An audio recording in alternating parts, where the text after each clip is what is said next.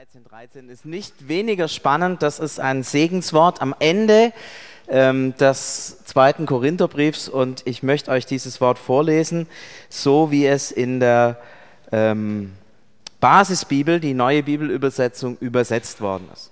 Dort steht, ich wünsche euch allen die Gnade, die der Herr Jesus Christus gewährt. Ich wünsche euch die Liebe, die Gott schenkt und die Gemeinschaft, die der Heilige Geist bewirkt. Letzter Satz des zweiten Korintherbriefs und Paulus schließt mit ein paar Wünschen. Und ich habe mir überlegt, eigentlich sind es ja keine Wünsche, die Paulus hier formuliert, eigentlich ist es ein Segenswort. Aber was ist eigentlich der Unterschied zwischen Segen und einem Wunsch? Fangen wir mal mit dem Wunsch an. Das ist ein bisschen einfacher, das kennen wir alle.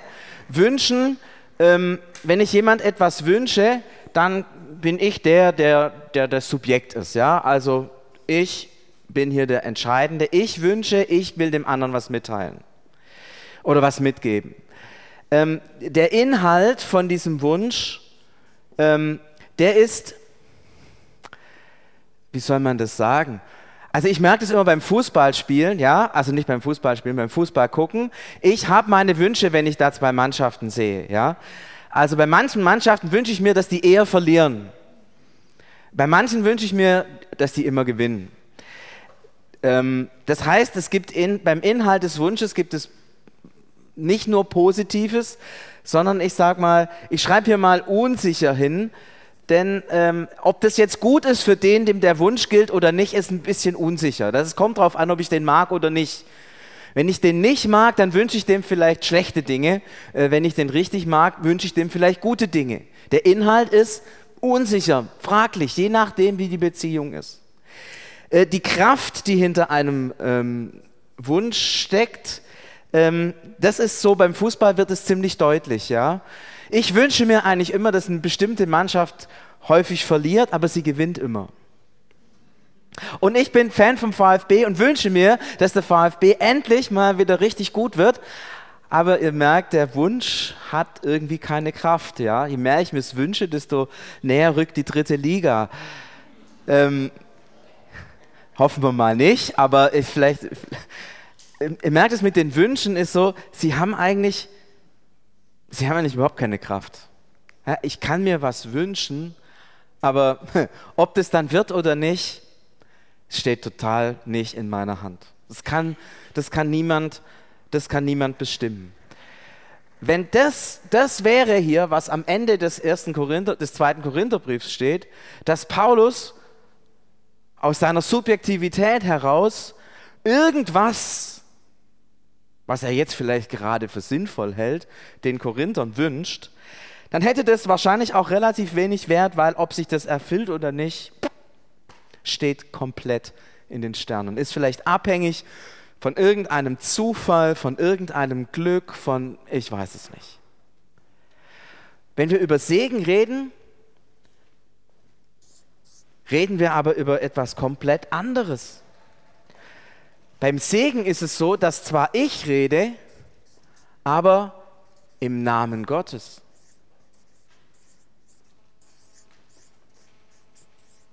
Das heißt, ich bin zwar der, der das sagt, aber eigentlich ist es Gott, der redet. In meinen Worten kommt sozusagen Gott selbst zur Sprache. Beim Inhalt ist es so, dass hier Gottes Wille formuliert wird. Das, was Gott für den anderen will, wird formuliert. Ja, das ist, das ist, ich kann, ich kann nicht irgendwie etwas anderes segnen als das, was Gott äh, Segen, als das, was Gottes Wille ist. Es kommt im Segen immer Gottes Wille zur Sprache. Segen heißt Gottes Willen im Namen Gottes über jemand aussprechen. Und wenn wir über die Kraft nachdenken, oh, jetzt kann ich schon nicht mehr schreiben, dann ist es Gottes Kraft.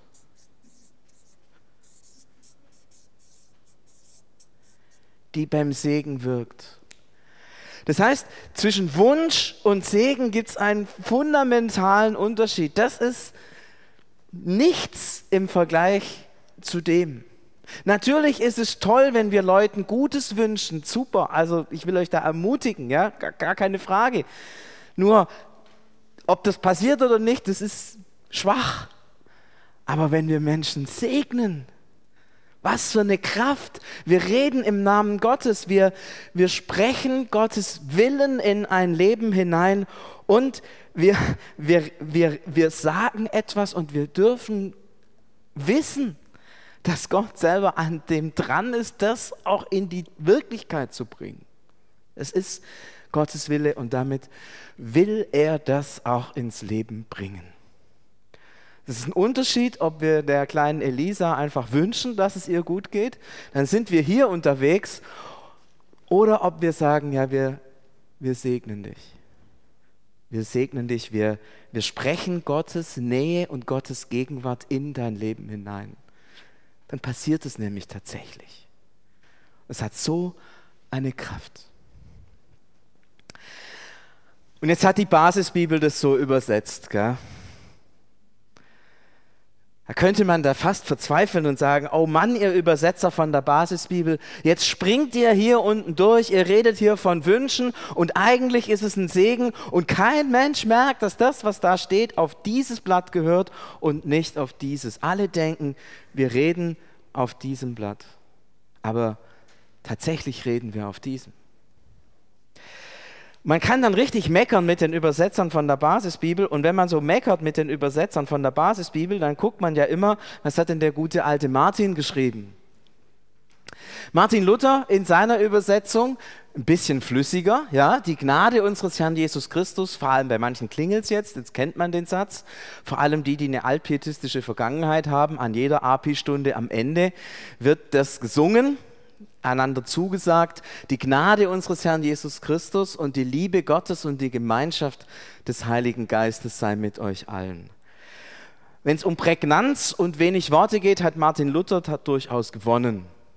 Allerdings ähm, sei mit euch allen. Sei. Auch da kann man fragen, ist es eindeutig?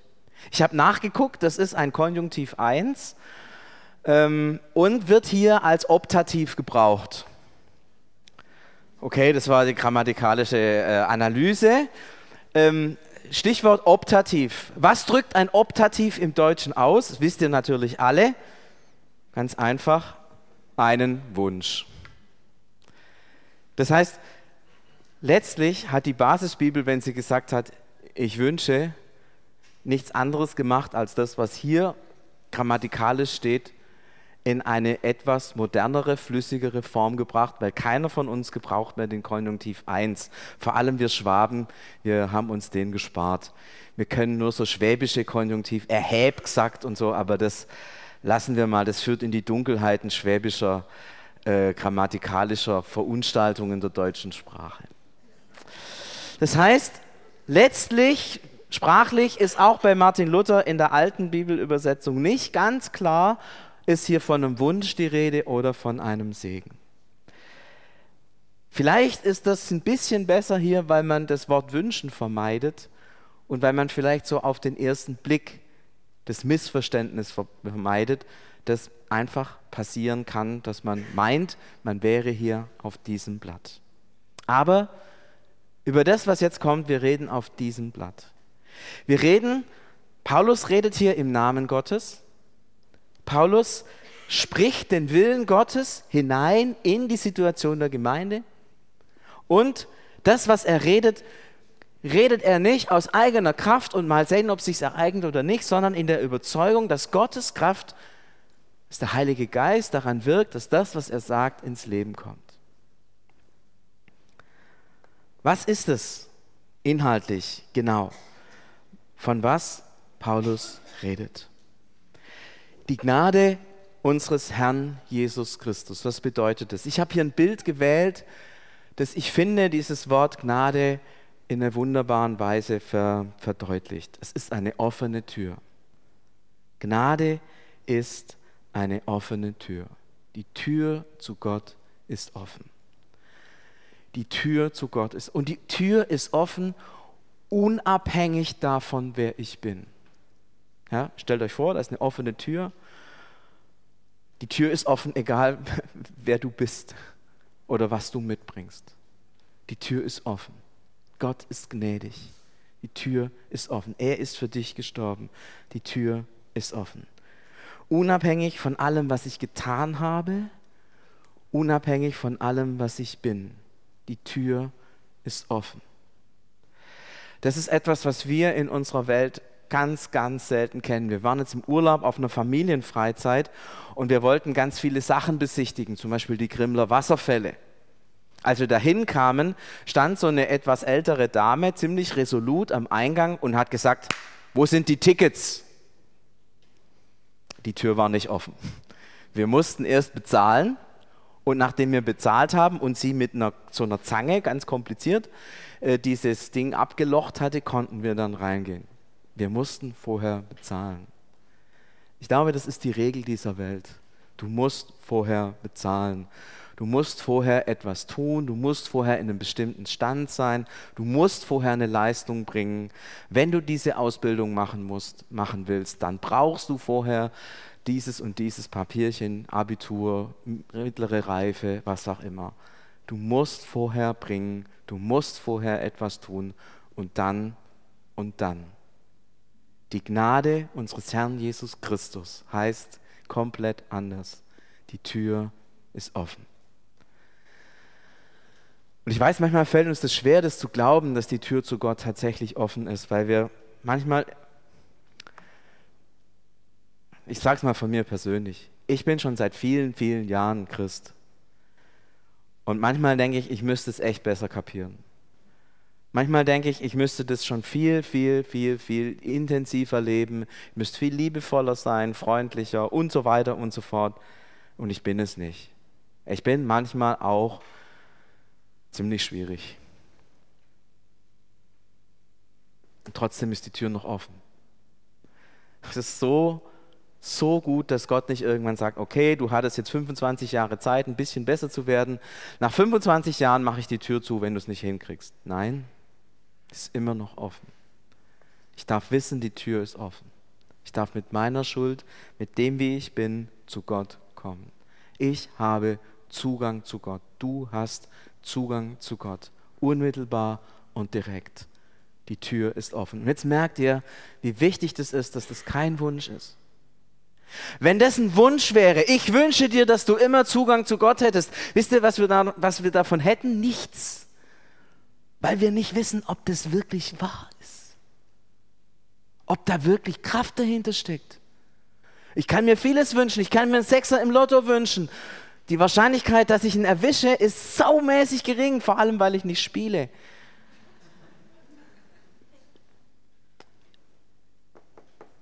Die Tür ist offen als Wunsch. Da kann ich mich nicht drauf verlassen. Aber als Segen, da weiß ich, ja, es ist der Heilige Geist, es ist Gott, der diese Tür öffnet und offen hält für mich, immer. Und es ist nicht nur der Wille von irgendjemand, mein Wille. Nein, es ist Gottes Wille, dass diese Tür offen ist. Es ist Gottes Wille, dass diese Tür für dich offen ist und offen bleibt. Und er sorgt dafür, dass sie offen ist. Ihr merkt, was für ein wesentlicher Unterschied ist, dass wir uns hier bewegen beim Segen und nicht hier auf dieser ähm, Wunschebene. Die Tür ist offen. Das Zweite, was ähm, der gute Paulus der Gemeinde wünscht. Ja, also die Gnade unseres Herrn Jesus Christus, die Liebe Gottes. Man könnte auch sagen, die Liebe des Vaters. Ich war mir ganz unsicher, was für ein Bild nehme ich da. Ich habe jetzt mal mich für die Zwischenlösung entschieden. Eigentlich, das, der erste Impuls war bei der Liebe des Vaters, da gibt es im Internet ganz viele Bilder ja, von so einem Vater, die sehen dann immer, das sind so gefakte Bilder, ja, das sind nicht echte Väter, aber die sehen dann immer so aus wie so ein Model. Und die haben dann irgendwelche ganz süßen Kinder. Äh, die in den Bildern, die haben auch keine Windeln an, sondern die sind irgendwie gerade wahrscheinlich frisch gebadet oder so. Ähm, und, da, und dann nimmt dieser Vater diesen, diesen nackten Säugling so an sich und man spürt wirklich so diese, diese Liebe. Naja, wenn der jetzt gerade was fallen lassen würde, wäre es vielleicht nicht so. Aber, aber egal, so sind die Bilder. Das war so die erste Versuchung, so ein Bild zu nehmen, um so diese, diese unverdiente Liebe deutlich zu machen, die so ein Säugling äh, hat und empfängt von seinem Vater. Aber dann dachte ich mir, ah, wenn ich dann zum Beispiel die Geschichten vom verlorenen Sohn angucke, ja, das war ja kein Säugling, der da zurückkam, ja, der hat sein Geld mit Huren durchgebracht, es war definitiv kein Säugling, das war ein junger Mann, ob er erwachsen war, darüber kann man sich auch wieder streiten, aber es war zumindest ein junger Mann. Und der, der, äh, der Sohn, der dann nicht zurückgekommen, also der, der zweite Sohn, der dann eingeladen wurde zu der großen Party und dann nicht kam, der war auch kein Säugling. Es war ein erwachsener, ein erwachsener Mann. Die Liebe des Vaters ist nicht nur die Liebe zu einem Säugling, sondern es ist die Liebe zu einem erwachsenen Kind. Und ich merke, das ist schon was Besonderes. Mein Sohn ist gerade 20, na 19, aber der wird bald 20. Und ich merke, dass es ist was ganz anderes, ihn zu lieben, als einen Säugling zu lieben. Und es ist eine ganz andere Art von Beziehung. Und das Coole ist, dass der Vater dich so liebt wie diesen Säugling und dich aber auch so liebt wie einen erwachsenen Sohn oder eine erwachsene Tochter. Ein erwachsener Sohn, eine erwachsene Tochter kann dem Vater sagen, was ist mein Anliegen, was wünsche ich mir, was ist mir wichtig, was, was gefällt mir? Woran habe ich Freude? Man kann reden, man kann sich austauschen. Ich finde es so klasse. Mein Sohn, der hat in vielen Sachen viel mehr Ahnung als ich. Ähm, wir haben uns über Spotify unterhalten. Meine Tochter dreht dann die Augen, weil sie denkt, die Eltern haben sowieso keine Ahnung. Da hat sie dann auch recht. Und mein Sohn, der managt das und der sagt, Papa, das geht so und so und so. Ja, ein erwachsener Sohn. Das ist ein, ein, ein Gegenüber, auf Augenhöhe. Das ist die Liebe des Vaters, das ist die Liebe Gottes. Sie, sie ist, ähm, sie, sie umfasst dieses Kleinkindhafte, ganzheitliche, aber auch dieses andere, diese Dimension des Gegenübers. Wie gesagt, deshalb habe ich mich so so ein Zwischendrin-Bild entschieden. Und der Vater freut sich an der Nähe freut sich, wenn sein Kind da ist. Er will das Beste für sein Kind. Und als ein Kind des Vaters darf ich wissen, ich bin, der, ich bin sein Erbe. In der Geschichte vom verlorenen Sohn sagt der Vater zu dem ältesten Sohn, was meines ist dein. Was mein ist, ist dein. Das ist die Liebe des Vaters. Was unglaublich Großes. Er sehnt sich nach Nähe. Er gibt Liebe un, un, un, unbedingt, unbedingt, ohne Bedingung. Er nimmt uns auf Augenhöhe, er gibt uns Vollmacht, er gibt uns Rechte in seinem Reich, er will uns hören, ihn interessiert unsere Meinung, er will mit uns reden, mit uns Zeit verbringen, er will, dass wir da sind. Ich habe manchmal den Eindruck, dass das hier etwas ist, was sich seltener ereignet als die offene Tür. Dieses Wissen, da ist eine offene Tür und ich kann immer zu Gott kommen. Das denken eigentlich irgendwie alle von diesem christlichen Glauben. Aber dieses Wissen, dass da ein Vater ist, der mit mir zusammen sein möchte, der mich unbedingt liebt und auf meine Meinung respektiert, der mir sein Reich und sein Erbe gegeben hat. Da wird es bei mir, da habe ich manchmal die Frage, ob wir das wirklich erfasst haben. Wir, wir tun oft so, als wären wir Knechte. Aber wir sind Kinder Gottes. Und ich möchte euch bitten, dass ihr, wenn ihr das, wenn ihr das hört, dass ihr das wirklich sagt, ja, ich, ich bin tatsächlich Kind Gottes. Und jetzt nochmal, ich wünsche euch das nicht. Nein, ich wünsche euch das nicht. Was Paulus hier formuliert, ist das, was Gottes Wille ist. Gott will, dass ihr so sein Kind seid. Das will er wirklich. Dafür ist Jesus gestorben. Dafür hat er alles im Himmel und auf Erden in Bewegung gesetzt, um dieses Ziel zu erreichen. Und es ist der Heilige Geist, der dich zu einem Kind Gottes macht. Ich finde es so schön, dass ihr gerade diesen Vers heute rausgesucht habt.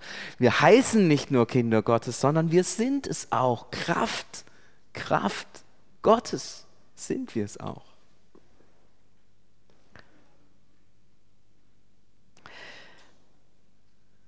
Ich möchte weitergehen zum nächsten Bild. Ich habe hier, äh, ich weiß nicht, ob ihr die noch kennt, solche Batterien.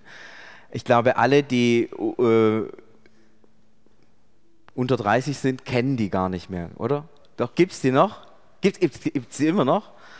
Also in der Schule hatten wir die und da hat man immer so Stromkreise und so Lämpchen mitgebaut, das kennt ihr vielleicht auch.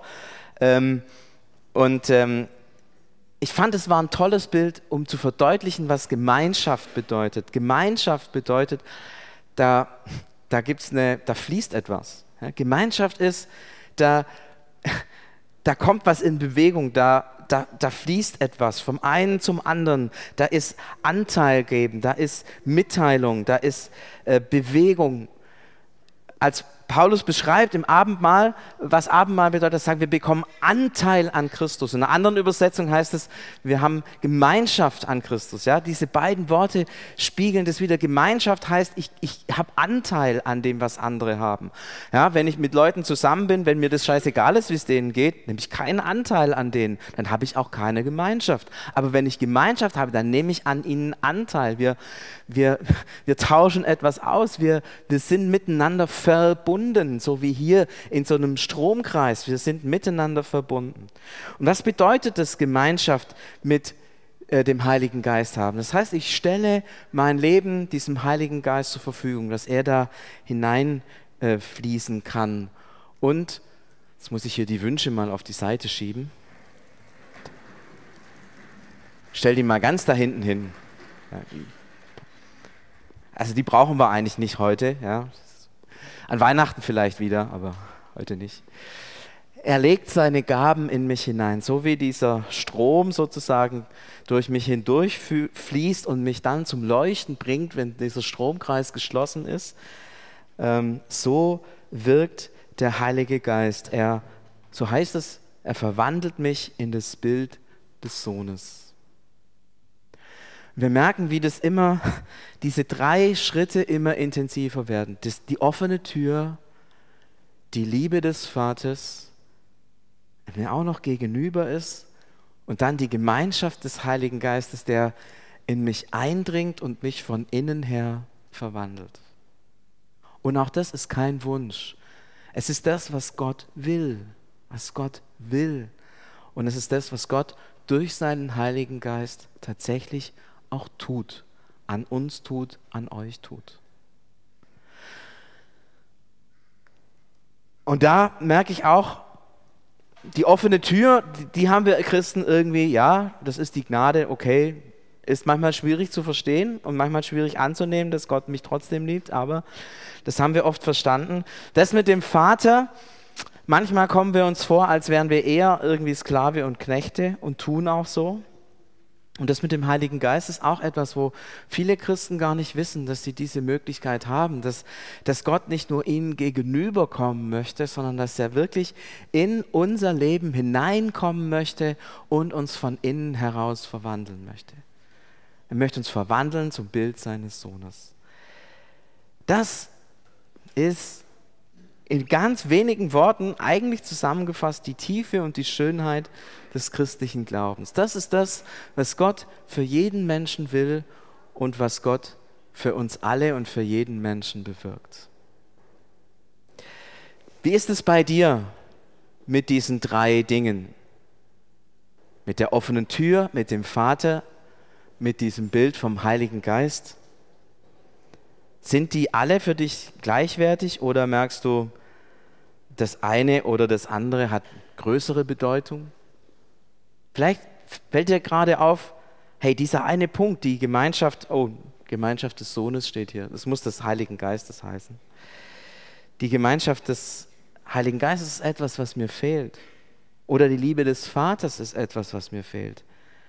Ich möchte dich ermutigen, ähm, wirklich diese ganze Fülle aufzunehmen. Das ist das, was tatsächlich der Wille Gottes für unser, für dein Leben ist.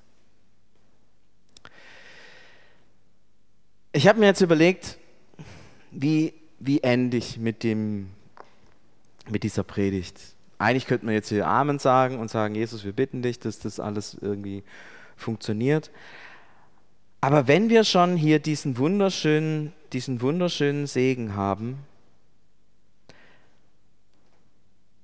und wenn es doch der Wille Gottes ist, dass sich das, was in diesem Segen ausgesprochen wird, ereignet, und wenn uns Gott aufträgt, in seinem Namen das einander zuzusprechen, und es Gottes Wille ist, dass sich das, was da steht, sich ereignet, und wenn es die Kraft Gottes ist, die das auch in die Wahrheit, ins Leben bringen will, dann könnten wir doch das eigentlich einander zusagen. Wir könnten doch eigentlich diese wenigen Worte einander sagen. Jetzt merke ich, manche kriegt vielleicht jetzt äh, kalte Füße und Speisausbrüche und sagt, oh, das will ich nicht, das ist mir zu persönlich. Kein Problem, ja. Wenn dir das zu persönlich ist, dass dir das jemand zusagt oder du vielleicht auch Fragen hast und sagst, hey, will ich das überhaupt? Ich habe das noch gar nicht so verstanden und gibt es diesen Jesus und so. Vollkommen okay, wenn du jetzt sagst, das ist mir too much. Aber wenn du sagst, nee, eigentlich das finde ich ganz cool, wenn, wenn, mir das jemand zusagen würde, dass das sich in meinem Leben ereignet, dass so Gott in meinem Leben wirkt, das wünsche ich mir eigentlich, dann möchte ich dir Mut machen, jetzt zuzugreifen. Und zwar machen wir Folgendes. Ich möchte euch einladen, das einander zuzusagen. Also sprich, äh, guckt euch mal um, irgendeinen Menschen habt ihr, der in eurer Nähe sitzt und wenn ihr das wollt, dass die, einer der Menschen das euch zusagt, dann macht euch irgendwie bemerkbar. Ja? Ihr könnt winken, ihr könnt aufstehen und auf den Stuhl hüpfen. Äh, ihr könnt aber auch sagen, du sprich mir das bitte zu, egal wie ihr das macht. Wie gesagt, wenn jemand sagt, und, und ihr könnt es auch eurem Nachbarn anbieten, das ist auch cool. Hey, darf ich dir das zusagen? Das würde mich sehr freuen. Aber wenn ihr merkt, nee, ich möchte das für mich nicht, ist vollkommen in Ordnung, dann zu sagen, nee, danke, ähm, ich möchte das gerade nicht, das ist unter uns vollkommen in Ordnung. Äh, dann nutzt einfach die Zeit, um mit Gott zu reden, um Gott zu danken für das, was er tut, für die offene Tür zum Beispiel, dass er dein Vater ist. Ähm, du kannst die Zeit auch anders nutzen, wenn du merkst, das ist mir jetzt zu eng und zu intensiv. Aber wenn du wirklich Sehnsucht hast, dass diese Fülle des Glaubens sich in deinem Leben ereignet, dann, dann lade ich euch ein, dann lade ich dich ein, dir das zuzusprechen lassen, diesen Segen zuzusprechen lassen, im Namen Gottes, dass der Wille Gottes in deinem Leben geschieht und dass der Heilige Geist es dann auch in deinem Leben umsetzt. Gut erklärt? Auf die Plätze, fertig, los.